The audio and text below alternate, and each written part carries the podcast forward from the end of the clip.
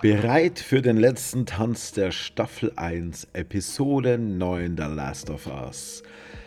Und diese Episode beginnt in einer Art und Weise, wie wir sie im Videospiel nie erlebt haben, was aber unfassbar viel erklären könnte und vor allem ein, eine schöne Doppeldeutigkeit, ein schönes Wiedersehen mit sich bringt. Denn wir sehen die Schauspielerin Ashley Johnson.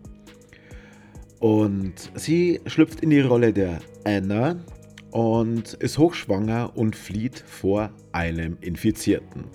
In ein Haus, wo sie eigentlich ihre Freunde vermutet, die allerdings nicht hier sind. Nichtsdestotrotz geht sie rein, versucht irgendwie Unterschlupf im obersten Stockwerk zu finden, verbarrikadiert die Tür, was heißt, nee, sie schließt sie einfach nur und ich glaube, sie kann sie noch nicht mal absperren und hofft hier einfach in Sicherheit so weit zu sein, äh, bis sie ihr Kind zur Welt bringt oder vielleicht sogar Hilfe kommt. Denn ähm, sie muss immer wieder ihre Handlungen unterbrechen, weil einfach das Kind drückt. Das Kind will raus. Und es kommt aber so, wie es, naja, fast schon befürchtet wird. Die Tür wird aufgestoßen irgendwann und diese, dieser Infizierte oder diese Infizierte vielleicht sogar, äh, stürmt auf sie zu und will sie natürlich packen, will sie angreifen und sie schafft es aber, diesen Infizierten zu töten mit einem Messer. Dieses Messer kennen wir bereits, denn es ist das Messer, das Ellie auch im Rest der Serie, der, im Rest ihrer Geschichte, die wir gesehen haben, mit sich führt. Und jetzt schließt sich auch langsam aber sicher so ein gewisser Kreis, denn dieses Kind, das während des Kampfes aus ihr tatsächlich dann herauskam, ist ein kleines Mädchen, dem sie den Namen Ellie gibt. Und das Besondere an dieser Szene ist, dass Ashley Johnson nicht nur unsere Serien Ellie zur Welt bringt, sondern quasi auch die Videospiel Ellie zur Welt gebracht hat, denn sie ist ähm, die Stimme und auch die Schauspielerin hinter Ellie, die wir aus den Videospielen kennen. Und äh, eigentlich ein faszinierend schöner Gedanke, Ashley Johnson da unterzubringen. Und wir kommen dann später auch nochmal extra auf diesen Punkt zurück, denn auch am Ende, obwohl, bevor ich es dann später vergesse, äh, ist es nämlich ähnlich. Auch da haben wir jemanden im Blick, den wir in der Form eigentlich noch gar nicht im Blick haben sollten. Ähm, es geht um eine Schlussszene, die oder um eine wichtige Szene, die in einem Krankenhaus spielt. Und da ist eine der Krankenschwestern unterwegs, ähm, zwar verdeckt durch ihre Maske vorm Gesicht und so weiter, aber auch hier haben wir eine Person, die später noch eine wichtige Rolle spielt und der Name mir jetzt partout nicht einfällt. Aber es ist auf jeden Fall die Schauspielerin, die im zweiten Teil Abby spielt, beziehungsweise im zweiten Teil des Videospiels Abby spielt und hier quasi in einer Szene dabei ist, die tatsächlich dafür verantwortlich ist, wie sich das zweite Spiel, wie die Handlungsstränge sich entwickeln. Also ich finde es wunderbar, dass solche kleinen Spielereien und Nerdgasms damit eingebaut werden. Das ist immer ganz funny, wenn so weit gedacht wird und aber auch in gewisser Art und Weise den Schauspielern der Videospiele Respekt insofern gezollt wird, als dass man sagt, ey, du hast uns geholfen, dass dieses Ding populär wird. Auch du sollst hier Teil von dem Ganzen sein, wenn vielleicht manchmal auch nur in einer kleinen Rolle. Okay, also springen wir zurück in die Handlung. Ashley Johnson bzw. Anna hat Ellie zur Welt gebracht und schenkt ihr praktisch ein weiteres Mal Leben, jetzt metaphorisch gesprochen. Und wir sehen aber, dass Anna bei diesem Kampf mit dem Infizierten, mit der Infizierten, gebissen wurde. Da kann man jetzt sagen, ja gut, das ist jetzt blöd für sie, aber Ellie, wie ich gerade gesagt habe, ist ja schon aus ihrem Körper draußen. Das Problem ist ja die Nabelschnur. Die beiden sind immer noch miteinander verbunden. Und hier hat man vielleicht eine mögliche Erklärung geschaffen, warum Ellis Körper dieses Virus kennt, aber auch sich dagegen soweit quasi von Geburt an zu schützen weiß. Denn es über die Nabelschnur an Informationen ähm, Wie habe ich den Satz jetzt angefangen? Das war völlig bescheuert.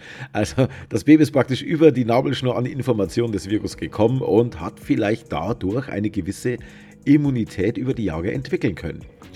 Und der Pilz selber, frisch in den Oberschenkel gebissen, also äh, der wird sich jetzt noch nicht durch die Nabelschnur in ihr Gehirn gearbeitet haben, nachweislich, sonst hätten wir keine ältere Ellie später. Und naja, was macht Anna jetzt? Sie durchtrennt die Nabelschnur und dann kommt, dann kommen praktisch ihre Freunde zurück und darunter ist Marlene, die wir ja aus dem Anfang kennen, die Joel gebeten hat, ey, passt du bitte auf dieses Kind auf, die ist wichtig, bringen sie ins Krankenhaus. Bringen sie zu den Fireflies dort und dorthin. Gut, also Marlene nimmt Ellie an sich und wird quasi in diesem Moment zu ihrer Mutter. Denn Anna wird nicht mehr lange leben. Und Anna sagt auch, ich habe sie, sie lügt eiskalt, auch was am Ende nochmal vorkommen wird, äh, eine ähnliche Situation. Sie lügt der Person, die ihr vertraut, ins Gesicht, weil es dem Ziel, dem wichtigeren Ziel dient, äh, aus ihrer Sicht natürlich das Kind zu beschützen. Übrigens genau das gleiche, was später auch passiert. Und ähm, sie ringt aber Marleen noch ein Versprechen ab. Sie hat gesagt, kümmere dich bitte um dieses Kind und finde jemanden, der es beschützen kann. Also find someone who will protect her. Das waren ihre Worte und als ob sie schon irgendwie weiß, Marlene wird die Zeit nicht haben, sich um dieses Kind zu kümmern. Aber sie hat genug, ein, ein entsprechend großes Netzwerk oder sie kennt genug Leute oder sie hat auf jeden Fall die Fähigkeit dazu, jemanden zu finden, der dieser Aufgabe gewachsen ist. Und ja, Marlene tötet dann auch letzten Endes Anna auf deren Wunsch hin, weil sie sich eben nicht verwandeln möchte, sondern als Mensch sterben möchte. Marlene ist jetzt quasi Mutter von Ellie, mehr oder weniger, wenn auch nicht biologisch. Und was aber am Ende dann nochmal irgendwie eine gewisse Brisanz in die Szene in der Tiefgarage mit reinbringt. Aber dazu kommen wir noch. Ah, die beiden Marlene und Anna kennen sich halt auch schon sehr lange. Das kommt aus dem Gespräch auch irgendwie raus. Und da besteht einfach ein Vertrauensverhältnis. Und Marlene ist mehr oder weniger ihrer sterbenden Freundin gegenüber verpflichtet, ihr diesen Wunsch zu erfüllen und nimmt sich dann eben auch diese Aufgabe an. Und das macht sie eben. Und anders als wir es uns jetzt vielleicht vorstellen können, wird Ellie kein Kind der Fireflies. Verzeihung, der Fireflies, sondern wie wir ja in der Vergangenheit schon gesehen haben, sie bringt das Kind zu Fedra, wo es Ellie ja dann dieses Gespräch hat nach dem Streit in der Turnhalle, ob sie nicht die Offizierslaufbahn, ob sie sich nicht zusammenreißt und hier eine wichtige Position irgendwann einnimmt, bla bla bla. Und dort bei Fedra wächst Ellie im Endeffekt auf. Man kriegt aber schon auch mit, dass Marlene als Anführerin bei den Fireflies schon aus der Ferne dann immer wieder ein Auge auf dieses Kind hat. Und naja, ein Auge auf das Kind. Ähm, sie gibt ja dann später eben in dieser Funktion, wie ich vorhin schon gesagt habe, das Kind an Joel weiter. Und er hat den Auftrag, dieses Kind zu beschützen. Und das wird er. Und das wird er ohne Diskussion tun. Und äh, ja, Anna gibt halt noch, bevor sie dann erschossen wird, äh, gibt sie dem Kind, das sie dann überreicht, noch, äh, also an Marlene weitergibt, noch das Messer mit, sagt, ihr Name ist Ellie. Und dann machen wir eben diesen Zeitsprung. Und wir sehen eine Ellie, die jetzt im Jetzt wieder angekommen ist, also die ganzen Geschehnisse der acht Teile davor, äh, hat sie jetzt hinter sich gelassen und sie ist geistesabwesend. Sie ist emotional schon stark getroffen aufgrund der letzten Ereignisse. Und Joel versucht immer wieder äh, zu ihr durchzukommen, aber schafft es irgendwie nicht. Und dann gehen sie halt weiter ihres Weges. Ellie eigentlich mehr so roboterhaft neben ihm her und verarbeitet vielleicht noch das Ganze. Und dann haben wir eine, eine Cutscene, die im Videospiel auch so vorkommt, denn Ellie erblickt plötzlich etwas und schreit so, oh mein Gott, oh mein Gott, als sie gerade dabei ist, äh, nachdem sie, auch typisches Videospielelement, per Räuberleiter irgendwo hochgehoben wurde, um Joel dann die dort oben liegende Leiter runterzugeben, damit er dann auch da auf die nächste Plattform kommt, innerhalb dieses Teil eingestürzten Hauses. Und sie schreit dann plötzlich, oh mein Gott, oh mein Gott, und rennt weg. Aber erfreut, also jetzt nicht panisch. Und Joel denkt sich, oh mein Gott, was ist denn jetzt los? Äh, versucht sie zu rufen, aber sie reagiert nicht und rennt dann auch hinterher und findet Ellie dann. Und da haben wir auch dies, diese fast schon berühmte Szene aus dem Videospiel, die ja dann auch auf Postern und Shirts teilweise gelandet ist, als sie in einem höheren Stockwerk an einer eingerissenen Mauer, wo halt über die Jahre hinweg Pflanzen entlang gewachsen sind, eine Giraffe entdecken und Ellie halt face to face einer Giraffe gegenübersteht und diese auch streicheln und anfassen kann. Und das ist so der Moment, wo in ihr zum ersten Mal wieder Freude aufkeimt und Joel auch irgendwie erkennt, naja, also den ganzen Mist, den wird sie verarbeiten können.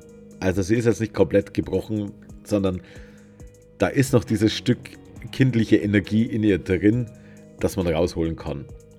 Und ich glaube, ab dem Moment war auch Joel ein bisschen entspannter. Zumindest vorerst, wenn man weiß, wie die Geschichte weitergeht.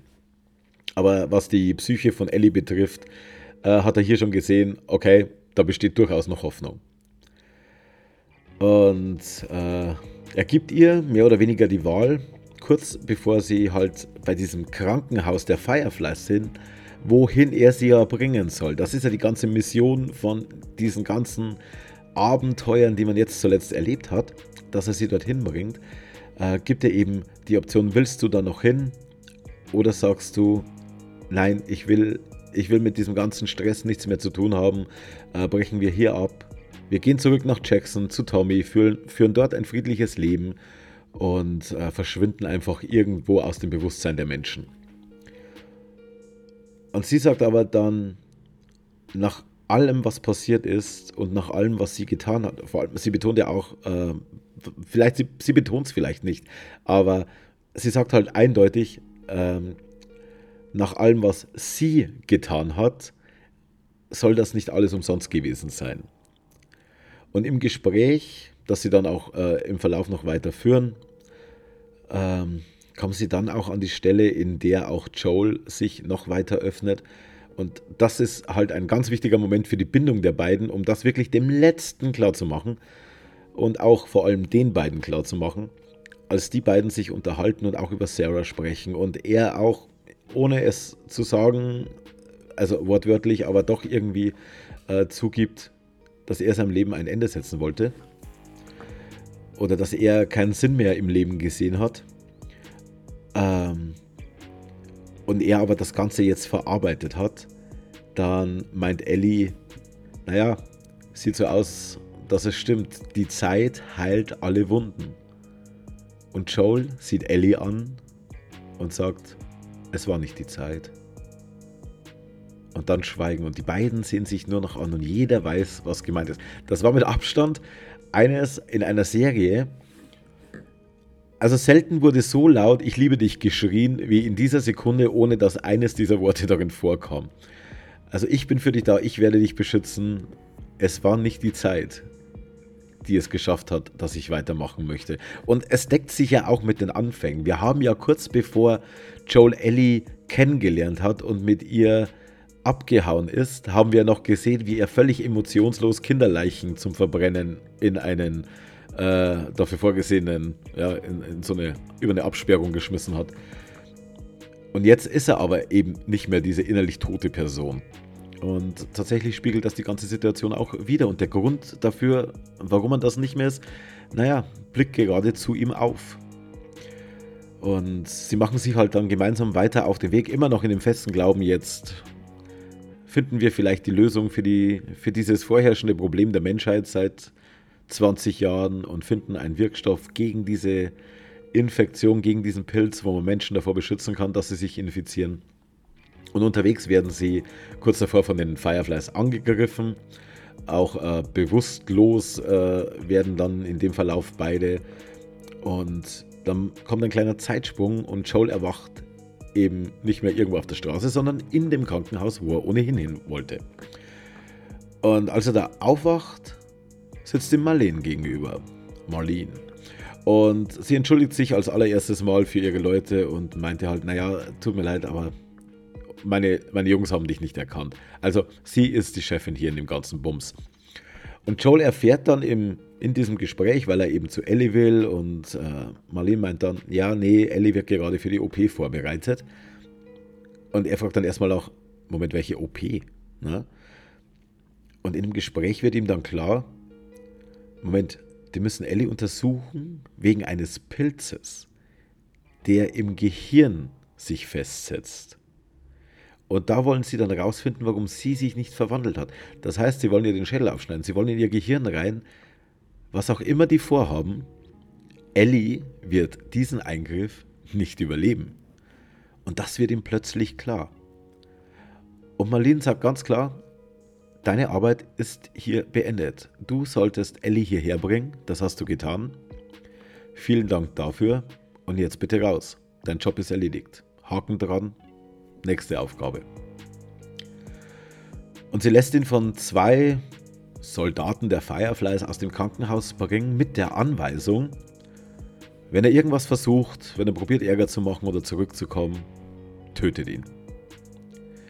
Und was sie aber mit diesen Worten auslöst, ist, dass sie damit legitimiert, wie er sich später verhalten wird nämlich beim nächsten Zusammentreffen. Das ist ja aber in dem Moment, das ist noch keinem in dem Moment klar. Und als sie eben nach draußen unterwegs sind, ist ihnen natürlich auch klar, was da passiert und äh, aus welchem Grund das Ganze passiert. Dass das natürlich dieser Menschheit rettende Gedanke, dass der eigentlich, wenn man jetzt ganz rational äh, drüber nachdenkt, allem überzuordnen ist. Das ist ihm bewusst. Aber es gibt eben eine rationale Seite und in jedem Menschen auch eine emotionale Seite. Und ratet mal, welche Seite diejenige ist, die eigentlich in den meisten unserer Entscheidungen dann die ist, die die Kontrolle übernimmt. Und bei ihm ist es eben nicht anders und in diesem Treppenhaus legt es ihm dann, als ein Soldat vor ihm und einer hinter ihm ist und er rausgebracht, von Ellie weggebracht werden soll, legt es ihm den Schalter um und er schaltet in den Dead Mode. Hier kann man Dead mit EA oder nur mit A schreiben. Es ist beides absolut richtig. Er überrumpelt nämlich seine beiden Begleiter, nenne ich sie mal. Und bereits da wird klar, er macht hier keine Gefangenen. Also, wen er angreift, der bleibt auch liegen. Und zwar für immer. Und er nimmt sich die Waffen, die sie haben, schießt sich damit mehr oder weniger durchs Krankenhaus. Ich gehe mal davon aus, die meisten da drin wissen noch nicht mal, welche Rolle er überhaupt hat. Die wissen nur, da ist irgendjemand, der gerade rumballert und den müssen wir jetzt irgendwie aufhalten. Ähm, und er kämpft sich halt durch. Es läuft auch eine furchtbar traurige Musik im Hintergrund. Also es ist jetzt überhaupt nichts Heroisches dabei, sondern es wird schon irgendwie dieser innere Konflikt und dieses Traurige und dieses, diese Zerrissenheit, die er vielleicht innerlich spürt, dass er jetzt Menschen, die eigentlich was Gutes tun wollen, dass er die jetzt einfach töten muss, um sein Kind zu retten. Und in diesem Überlebensmodus haben wir auch ein richtig schönes Videospielelement mit eingebaut. Also es ist jetzt nicht so, dass 800 Leute zeitgleich auf ihm schießen und er sich hinter einem umgeklappten Tisch versteckt und nicht getroffen wird. Also so einen Schwachsinn haben wir eben nicht, sondern es ist einer nach dem anderen. Es ist alles eine lösbare Aufgabe, sage ich mal. Und wenn dann seine Munition alle wird, bückt er sich, upgradet seine Waffen mehr oder weniger dadurch, dass er die fallen gelassenen aufhebt was wir ja im Spiel ständig haben, wenn dir die Munition ausgeht. Entweder du lädst nach oder du guckst, was der Typ, den du gerade umgelegt hast, dabei hat und nimmst dann vielleicht seine Knarre zur Hand. Und er arbeitet sich dann und mordet sich und tötet sich durch das Krankenhaus, bis er eben dann den OP-Saal erreicht. Und er, er macht keine Gefangenen, keine. Jeder, der überleben würde, wäre eine potenzielle weitere Gefahr für ihn und er macht sie alle platt. Wer ihm vor die Flinte kommt, ist aus dem Leben geschossen. Und dann kommt er ins Krankenhaus und dieser OP-Arzt, der gerade dabei war, mit seiner Arbeit zu beginnen, schnappt sich, ich glaube, es war ein Skalpell und geht mit den Worten, das werde ich nicht zulassen, äh, attackiert er Joel, was eine furchtbar blöde Idee ist, mit einem Messer zu einer Schießerei zu kommen. Das merkt dieser OP-Arzt auch relativ schnell, allerdings ist es auch sein letzter Gedanke, den er haben wird. Und die beiden Arzthelferinnen zum Beispiel, die drin stehen, wo eine von diesen beiden dann unsere Abby aus dem zweiten Teil ist. Wer den zweiten Teil nicht kennt, Abby ist eigentlich die Tochter des OP-Arztes, den er gerade erschossen hat. Knickknack, jetzt könnt ihr euch schon mal überlegen, äh, was im zweiten Teil vielleicht passieren könnte. Wobei die ja sowieso schon angekündigt haben, die Writer, dass der Grundgedanke des Spiels übernommen wird, aber es wieder ein, auf ein anderes Medium adaptiert wird und anders aufgearbeitet wird. Aber die Schauspielerin, eben die die Abby gespielt hat im Videospiel, die steht hier im OP. Und da wir sie natürlich im zweiten Teil brauchen, äh, lässt er sie am Leben. Nee, äh, also die beiden sind unbewaffnet und dementsprechend erschießt er die beiden eben nicht. Er sagt zu ihnen, dreht euch um, bleibt da stehen und macht keinen Mucks. Und ich bin dann raus. Und er schnappt sich Ellie und flieht mit ihr. Und dann auch in die Tiefgarage, auch eine Szene aus dem Videospiel, läuft er in die Tiefgarage und trifft erneut auf Marlene, die ihn eben aufhalten möchte, äh, die seine Entscheidung, die er gerade fällt, in Frage stellt. Ja, auch rational gedacht in absolut nachvollziehbarer Art und Weise, weil sie eben auch von dieser großen Gesamtheit der Sache, die es ja ohne Zweifel als ehrbares Ziel gibt, weil sie ihn davon überzeugen möchte. Und bis zu diesem Zeitpunkt, bis hierhin, hatte Marlene ja ihr Versprechen gegenüber Anna eingehalten. Sie hat sich um Ellie gekümmert und sie hat jemanden gefunden, der sie beschützt. Und genau dieser jemand steht ihr jetzt gegenüber und er wird den Teufel tun und dieses Kind auch nur irgendeinem Schicksal überlassen. Und wie auch im Videospiel erschießt Joel am Ende Marlene, auch mit der Begründung, bevor er abdrückt, wenn ich dich jetzt leben lasse, wirst du nicht aufhören, sie zu jagen. Womit er natürlich auch recht hat. Denn in Ellie steckt nun mal das potenzielle Heilmittel. Und in dieser Tiefgarage packt er dann Ellie, also nachdem er Marlene erschossen hat, schmeißt Ellie ins Auto, fährt mit ihr los Richtung Jackson. Und man sieht halt schon während der Fahrt, dass er die ganze Zeit überlegt, dass er diesen inneren Konflikt einfach hat, dass er schon überlegt, war es richtig, was ich getan habe? Oder wie falsch war es, was ich getan habe? Was erzähle ich davon, warum ich was getan habe? Das sind alles so Dinge, die ihm jetzt wahrscheinlich durch den Kopf spuken. Und auf der Rückbank wird irgendwann Ellie natürlich wach. Und er erzählt ihr, hey, es sieht halt so aus, es gibt keine Heilung. Also es gibt mehrere Leute wie dich, die alle immun wären und bei niemandem hat man einen Weg gefunden und es ist halt mittlerweile so, dass sie jetzt bei dir nichts mehr gemacht haben, denn die Fireflies haben mehr oder weniger aufgegeben, ein Heilmittel zu finden.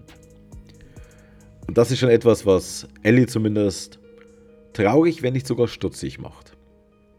Und als sie dann so die letzten Meter vor Jackson zu Fuß unterwegs sind und Joel auch die ganze Zeit auf sie einredet, versucht halt irgendwie so sie abzulenken, äh, sie von dem ganzen Thema auch irgendwo abzubringen. Und man erkennt schon, dass Ellie die ganze Zeit irgendwas sagen möchte, dass sie die ganze Zeit reden möchte und irgendwann unterbricht sie ihn einfach. Und sie fragt ihn, sie will von ihm jetzt eindeutig wissen, alles, was du mir über die Fireflies vorhin erzählt hast, schwör mir, dass das die Wahrheit ist. Und Joel bejaht die Frage. Eiskalt, als wär's das Wahrste auf der ganzen Welt.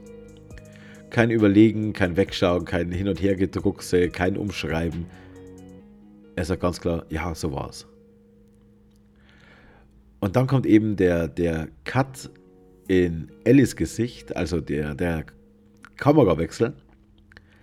Und man erkennt schon, dass sie über diese Antwort nicht glücklich ist, dass sie auch voller Zweifel ist.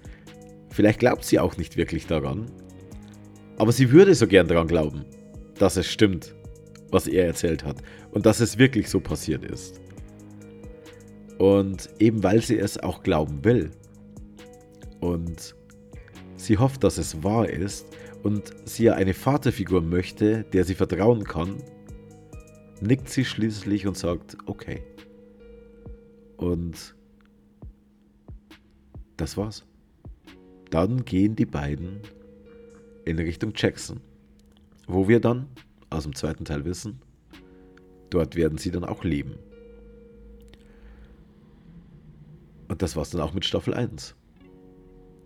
mit dieser wunderbaren Geschichte The Last of Us, die anders aufgearbeitet als im Videospiel, natürlich, weil es ein anderes Medium ist. Es ist ja genauso wie bei Büchern, wenn die Leute dann aus dem Kino kommen und sagen, äh, im Buch war das ganz anders. Ja, du hast 40 Stunden an dieses scheiß Buch gelesen, sollen wir dir einen 40-Stunden-Film hinklatschen? Das war mein Wecker, sorry. Also natürlich äh, wird es anders für das Medium Film bzw. für das Medium Serie, was ja noch mehr Möglichkeiten lässt, aufgearbeitet und ich fand das eine gelungene Aufarbeitung. Der ein oder andere mag über das Ende enttäuscht sein, weil es relativ unspektakulär ist. Wir haben zuvor die blutigste und gewalttätigste Auseinandersetzung eigentlich der ganzen Staffel, als Joel sich durch das Krankenhaus ballert. Aber wir haben ein gefühlt relativ abruptes Ende. Aber es gibt auch nicht mehr zu sagen. Das ist eben das Problem. Man hätte jetzt künstlich irgendwas erschaffen sollen, dass sie dann noch durch das Tor gehen, dass sie mit offenen Armen empfangen werden, dass noch irgendwie ein glorreicher Satz fällt im Sinne von, jetzt könnt ihr euren Frieden finden, bla bla bla. Aber das ist alles überhaupt nicht sinnvoll, wenn man alles so transportieren möchte, wie es eben transportiert werden soll. Auch ich war relativ überrascht, dass es so abrupt zu Ende ist. Aber während dann dieser Abspann lief, dachte ich mir, naja, es ist das Ende, das diese Geschichte, die erzählt wurde, bis hierhin auch verdient. Es muss nicht eine Silbe mehr gesagt werden. Und ich freue mich jetzt schon nicht auf die Wartezeit, denn es könnte durchaus sein, dass die zweite Staffel erst Ende 2024, Anfang 2025 kommt, wie es aktuell heißt. Aber ich freue mich jetzt schon darauf, wenn die nächste Staffel rauskommt. Ob ich es mir dann nochmal antun werde, zu versuchen, nach jeder Episode, ihr merkt es ja selber, es hat ja nicht immer geklappt, ähm, mir dieses Zeitfenster einzuräumen, in dem ich im Endeffekt eine Episode rausbringen muss, damit es halbwegs on time ist. Ob ich mir das nochmal antue, weiß ich nicht. Wenn es natürlich dann soweit ist, kann es natürlich sein, dass ich wieder mega gehypt bin und mit einspringe. Ich weiß es noch nicht. Aber das war auf jeden Fall The Last of Us. Es wird auch einen Rerun geben, den werde ich hier dann nicht nochmal bekannt geben. Aber den werde ich mir ansehen. Ähm, und naja, dann freue ich mich auf die zweite Staffel. Und was auch immer vielleicht bis dahin passiert. Ich weiß nicht, ob mit diesem Franchise noch irgendwas geplant ist. Es wird ein Brettspiel rauskommen.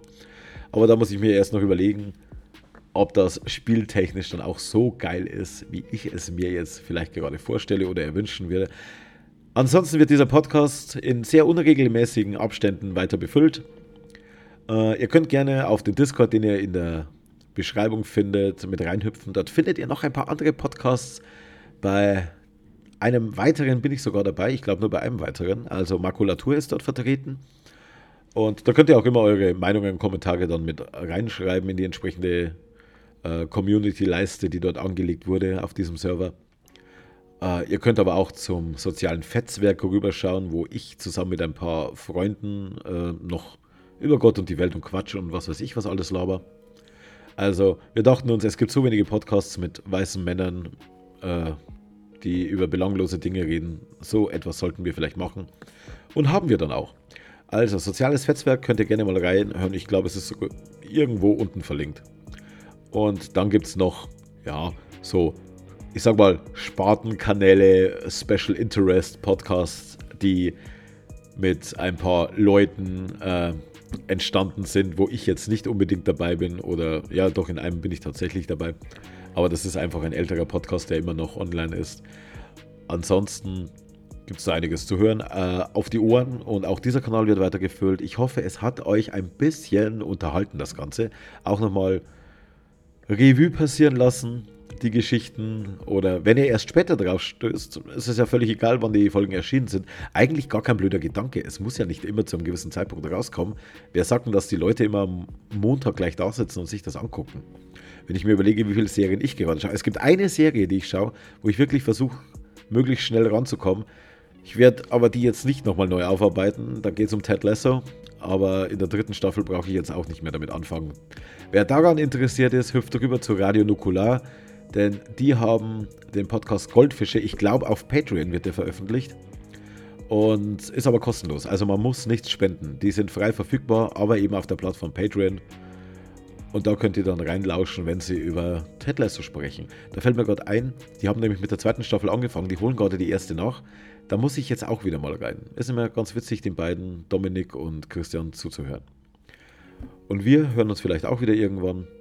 Bis es soweit ist, wünsche ich euch alles Gute, auch beruflich, wie ich als Verabschiedung geklaut habe. Und bis bald.